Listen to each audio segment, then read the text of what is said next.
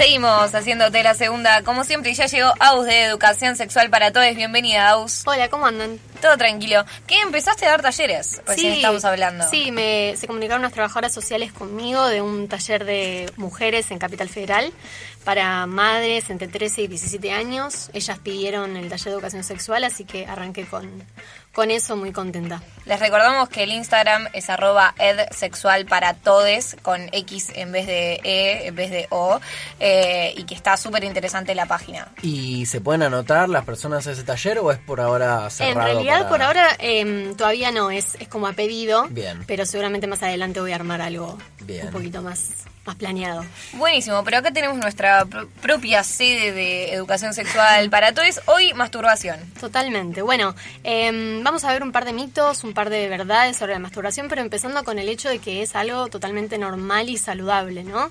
Em, porque hay una idea bastante negativa y secreta y vergonzosa con respecto a la masturbación, y es algo totalmente natural para todos los momentos de la vida y no es algo que tenemos ni que rechazar ni, ni sentir asco, ¿no? Hmm.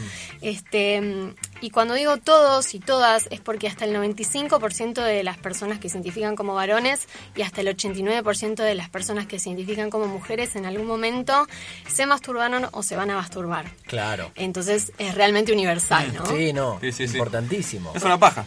Literal, posta. Este, y está bueno aclarar que es para todas las edades, porque siempre nos quedamos con esta idea de que es como, bueno, el adolescente y el adulto joven y ya está. Perdón, igual me quedo con eh, hasta el eh, 80 y cuánto de las mujeres. 89 de las mujeres y, 95 de los varones. Hay un 11% de mujeres que nunca se masturbó y se va a masturbar en la vida. Es tremendo, sí, es un montón, un 11%. Em, se ¿Y, ¿Y de los varones cuánto? No, un 95. Eh, claro. Es mucho más en, mujeres que no, que, varones que no. Y eso está relacionado un poco con, con el, tema de que la masturbación femenina especialmente es mm. algo como, o sea, tiene más estigma todavía que la masturbación por su cuenta. Pero es un montón. Si nos ponemos a pensar cuánto es el 11%, es muchísimo. Montonazo. Montonazo. Sí, eh, un montón de porcentaje de mujeres que nunca se van a hacer, no se, no se van a dar placer a ellas mismas. Totalmente, este es, es un montón. Y hay algo importante para pensar que es que masturbarse, digamos, o sea, uno empieza su vida sexual desde que se masturba. No, no es eh, como que tiene esta idea de que, bueno, empecé mi vida sexual el día que estuve con otra persona y no es así. Somos seres sexuales desde que nacemos. Incluso hay niños y niñas que mucho antes de la pubertad se dan cuenta de que tocar sus genitales les genera placer y es totalmente normal, es propio del ser humano y tenemos que, normalizarlo un poquito más. Sí, como cuando, no sé, estás en la pileta y de golpe te das con el chorro el chorro de la pileta y decís, uy, ¿qué está pasando acá?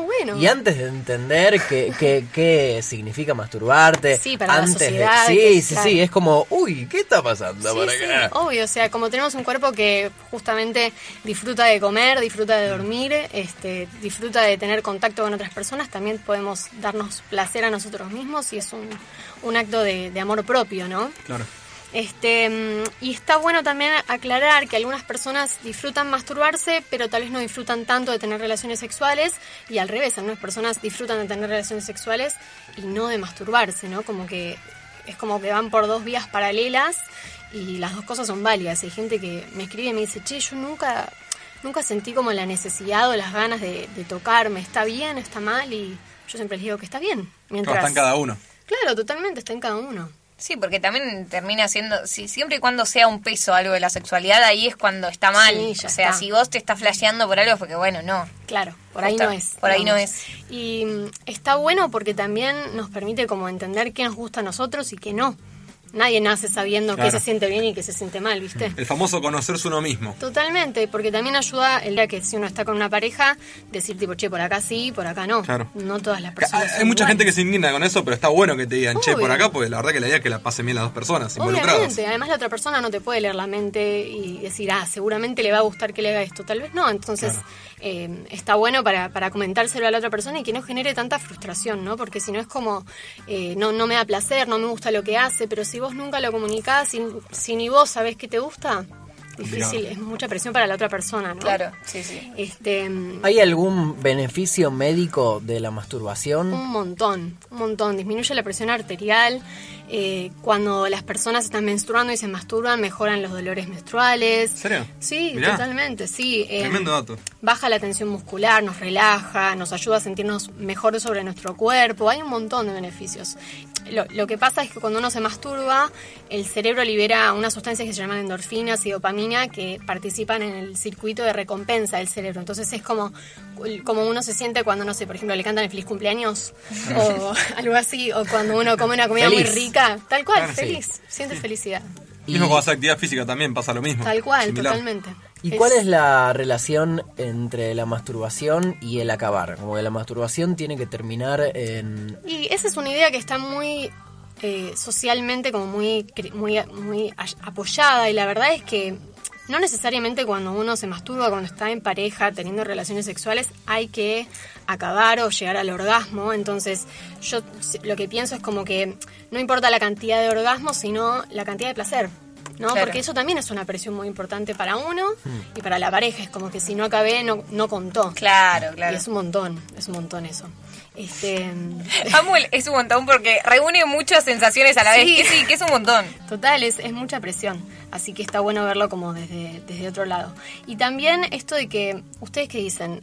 ¿Hay un exceso? ¿Se puede masturbar en exceso a alguien? ¿Qué opinan? Eh, no lo sé, la verdad. ¿De mí? Tal vez es esto de que, de que estas, de que este sentimiento de endorfina y de recompensa que comentabas recién era como algo que, bueno, quiero más, quiero más, quiero más. Bien, o sea que por un lado puede producir en algunas personas con cierta predisposición algún tipo de adicción, pero es muy raro eso. Yo lo que, lo que me gusta pensar es que cuando masturbarse o tener relaciones sexuales interfiere con nuestra vida diaria, con nuestras relaciones interpersonales, ahí es como mucho, ¿viste? O cuando incluso cuando nos lesionamos mm. también, ¿no? ¿Cuándo qué? Cuando nos lesionamos. Hay ah, personas que... Se masturban tanto que se ponen lastimar. Tal cual, o, con ciertas prácticas que, que, lastiman, así que ahí es como mm. un momento para parar. No, bueno, también supongo que se puede convertir en, patología si es una adicción que de golpe lo haces en lugares en los que no da. Claro, eso también es una especie de alteración, por así mm. decirlo. Y algo que yo no lo había pensado así, pero me parece que está muy bueno que, que de a poco lo vayamos planteando, es que por ejemplo, me llegan muchos mensajes de personas que me dicen, eh, el otro día me llegó uno que me dice, vi, descubrí a mi novio masturbándose y yo pensé que teníamos una buena como conexión sexual. Ah, como si la masturbación de una de las partes de la pareja fuera para Como si fuera una traición. Y yo lo que le dije fue que, nada, son dos carriles paralelos, o sea, uno puede tener una vida sexual re placentera y además, por otro lado, querer masturbarse y y está todo bien. Este, pero bueno, hay que pensar, también me gusta eh, aclarar que es una de las pocas prácticas sexuales que no transmite infecciones de transmisión sexual. Es gratuita, disponible todo el tiempo, así que si nos ponemos a pensar es un, golazo. Y mm, me gustaría que leamos, encontré un par de mitos, quiero saber si ustedes alguna vez los escucharon. Eh, ¿Masturbarse produce ceguera o dolores de cabeza? No, nunca lo había escuchado. No lo había escuchado. El que escuché es el, el de los pelos en la palma. Ah, ¿qué escuchaste? Claro. No, que si te masturbabas mucho te salían pelos en, en las palmas. Nunca lo creí, pero era pero circulaba. circulaba en el secundario. Es como, eh, no, oh, no, no te pajees tanto porque te van a salir pelos en la mano. Es que verdad. como, Sigue circulando, ¿eh? y, todo, y todo ese mito también de que para construir un estigma social sobre eso, ¿no? para que te Cada vez que te masturbas estás matando a Dios. Claro. No, igual. Pero pensá que eso de que te salgan pelos en las manos es como, si te masturbás, todo el mundo va a saber lo que estás haciendo en tu tiempo libre porque vas a tener pelos en la mano, ¿entendés? Es tremendo, es como para reforzar esto de la culpa y de, la vergüenza. Claro. Este, mm, otro que escuché es que aumente el acné. Ah, cualquiera. Falso. Tendríamos todos muchos más granos, me Claro, Falso. Eh, altera el crecimiento corporal, eso también lo escuché. Una chica me dice, yo me empecé a, tocar desde los 12 y tengo miedo de no crecer más. Ah, porque, Porque ella escuchó que podía ser que quedara petiza. Wow. No lo puedo es creer. Que, es que tal vez nosotros como que somos más grandes y nos damos cuenta claramente de que son mitos, pero corren no, muchísimo. obvio, te lo dicen en el primario, en el secundario. No, cuando sos guachín, no crees, claro. Por supuesto. No te tocas nunca más. Claro. Este, mm, tampoco afecta, afecta la, la fertilidad no sé bien de dónde salió eso de que si te masturbas ah, mucho eh, vas a quedar infértil. Se gasta, ¿viste cómo es la cosa? Se gasta, tal cual. los cartuchos. Total. Eh, está todo relacionado con esto de la culpa, de sentir como que no lo tenemos que hacer. Eh, así que, bueno, también mejora mucho nuestro autoestima sexual, ¿no? Porque si nos damos cuenta de que no, no necesitamos de otro o de otra para sentir placer, es como que nada, nos hace sentir bien, ¿no? Como que mira, mira lo que pude hacer Empoderada. Total cual, lo que pude hacer este yo sola o solo. En las mujeres, o sea, sí, es importante para, para, para ambos sexos pero siento que, los varones como que tienen el camino más facilitado para llegar al placer. Totalmente. como que ah, pasa que tal vez como las mujeres se masturban menos y es más importante también que se masturben como para eso que decías antes, que conocer cómo llegar al orgasmo o saber qué les gusta. Sí, sí. ¿Por qué es más complejo el orgasmo en la mujer? Para mí es puramente social y cultural, porque por un lado, si lo pensamos, si bien hay un montón de cosas eh, sociales que están recontrainstauradas, como que el, placer femenino y el, derecho a disfrutar es, está como mal visto.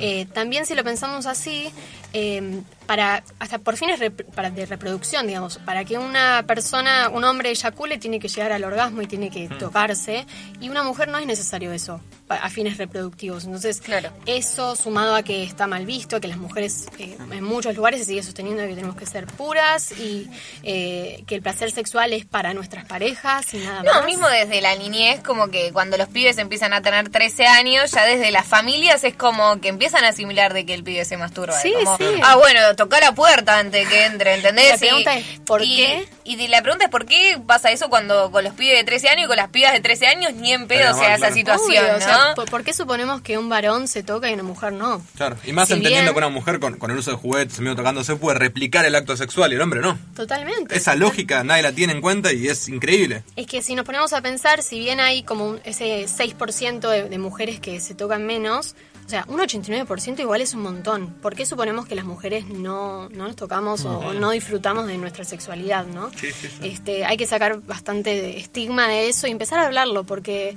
también pensá que cuando tenemos, no sé, o en la pubertad o incluso antes, cuando nos damos cuenta de que esto nos gusta, si nadie nos explica y nos dice, che, es normal, disfrutalo, tenés todo el derecho a hacerlo mientras sea en tu intimidad, ¿no le genera un susto tremendo? O sea, la primera vez que lo hacen y si nadie les explicó que es algo normal es, uy, ¿qué estoy haciendo? Eh, me genera culpa. Así que esto me parece que lo tenemos que hablar eh, desde que las personas son, son muy jóvenes. Tengo otra pregunta. Ah, además desde lo social, como que los chiquitos les pide, eh, bueno, nos juntamos. Siempre está esa cosa, ¿viste? de, estar en el colegio hablándose, hablando de la paja o en, las juntadas. Y entre las pibas ni siquiera ha, sucedido eso. O me, animo a decir que esto de último tiempo con el feminismo y esto del placer Un poco más, es que desde los grupos de amigas se empezó a charlar mucho más abiertamente, ¿no? Pero creo que porque cada una se fue derribando dentro de su estigma y se nos encontramos en lo social y a charlar de eso también, yo personalmente, por lo menos en mi grupo de amigas, hasta hace no mucho que yo empecé a hablar de temas, y obviamente otras chicas también, pero era como secreto, tabú, tipo, viste, tal vez yo tiraba un palito y nadie me la seguía. Por suerte ahora ya estamos libres, estamos todas reliberadas, pero eso tiene que desde el, principio, desde la portada, antes tenemos que hablarlo con más naturalidad porque es algo natural. ¿De qué depende? En, los hombres eh, el orgasmo es, bueno, como es, una pavada, ¿no? Pero en las mujeres como que hay distintos, como que puede ser eh, vaginal, clitorial, ¿se dice sí, clitoriano, sí. Clitoriano. ¿De qué depende que, que alguna chica llegue al orgasmo de una manera o de otra? En realidad... Eh, las, los orgasmos a, través de la vagina se llegan gracias a que indirectamente se estimula el clítoris. El clítoris es, es una estructura bastante mucho más, grande de lo que pensamos y es bastante interna también. Entonces, los orgasmos vaginales se llegan porque o por A o por B estimulaste el clítoris, la parte externa o la parte interna. Así que el clítoris es... It's all about the clitoris. Totalmente, totalmente. Es el único órgano que está dedicado exclusivamente al placer. Claro. Así que nada, reinvento. Y una última. bien, Dios, ¿eh? Gracias por habernos formado de esta manera. Al fin y al cabo, Dios nos creó repiola al final, tenemos eso ahí. Hay que aprovecharlo. Em, ¿El porno cómo influye en la masturbación? Buena pregunta. Muy buena pregunta. Sí, muy buena pregunta. Em, para mí, el porno es una herramienta que tenemos y que más que nada tienen los púberes, em, que cuando no tuvieron ninguna relación, no tienen experiencia, pero puede ser bastante dañino también porque si es lo único que conocemos. ¿Que distorsiona la realidad o no? Totalmente. Si nos ponemos a mirar, no es para nada cercano a la realidad. Entonces, tal vez en la primera práctica sexual con otra persona. Si tenés la eh, expectativa de que sea una locura. De que sea excelente, de que todos acaben, de que todos la disfruten, de que el clítoris muchas veces ni aparece, así que Imagínate cómo contribuye ¿no? a la frustración. Sí, y además tenés una imagen de acabar como si fuera una cosa que en la vida real. Pero entonces, para eso no es mito. El consumo excesivo de pornografía puede distorsionarte la realidad y puede comprometerte a la hora del acto sexual. Sí, absolutamente, porque tiene como unas, nos, deja unas expectativas enormes y que después nos frustramos mucho cuando nos damos cuenta de que el sexo en la vida real no, no es así o no tiene por qué ser así. Hay que consumir amateur de última, como para que sea más, más realista. Sí, o, darnos cuenta de que es una herramienta más. y más allá de ponerle que eh, que consumimos un porno, no sé, cuidado, feminista, lo que sea, más real, ¿el, el uso o, la necesidad del estímulo visual puede ser dañino? Como que habría que entrenar de alguna manera la masturbación sin estímulo. Lo que pasa es que tu, cerebro cuando, cuando ve porno no sabe distinguir si es porno o si es una actividad sexual real. O sea, son los mismos, eh, se, se liberan los mismos neurotransmisores, entonces... Es una actividad sexual que propia, como si fuera Tal cual, o sea, el cerebro lo interpreta como si fuera el porno, como si fuera una actividad propia que estoy viviendo yo. Ah, mira. Entonces, eh, nada, o sea, no es que puede ser dañino, pero puede contribuir a esto de que no sabemos bien, viste, eh, qué es lo que tenemos que esperar y qué no. Claro, reforzar estigmas sociales también. Totalmente, sí, sí. porque se sigan reproduciendo un montón de cosas que no están violas. Absolutamente, absolutamente. Esto de que la mujer tiene que estar eh, gimiendo y disfrutando todo el tiempo y a veces no es así, hay un montón de cosas en la vida real que no se muestran.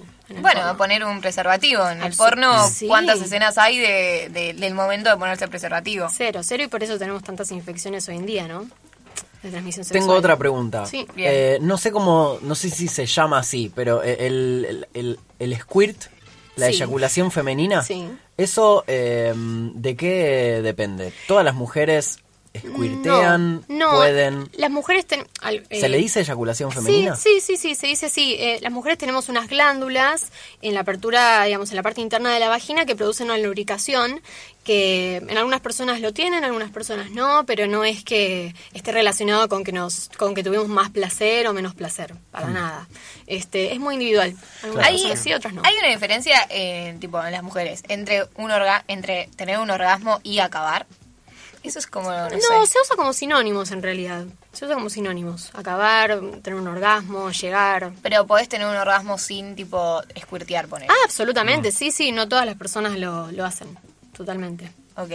Estamos con Agus de Educación Sexual para Todos, hablando hoy de masturbación. ¿Algo más para Nada Más. ¿Hay algún cuidado que haya que tener eh, eh ah, alrededor de la masturbación? Reci, eh, ¿eh?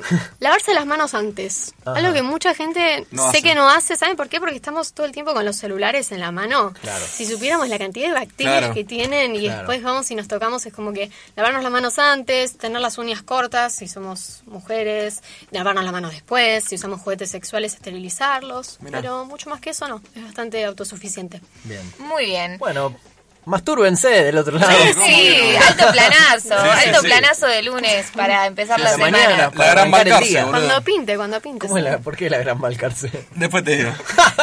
eh, sí, en Endorfinas, AUS de Educación Sexual para Todes. Pueden encontrar esta gran página de Instagram, es arroba edsexual para todes, en vez de la E, la X, en vez de la O, la X, eh, arroba edsexual para todos XS. Ella es Aus. Muchas gracias, Aus. Muchas gracias a ustedes, chicos. Un mensaje a la sociedad, entonces. Que es. Háganse la paja. Sí, cómo que no. Muy bien.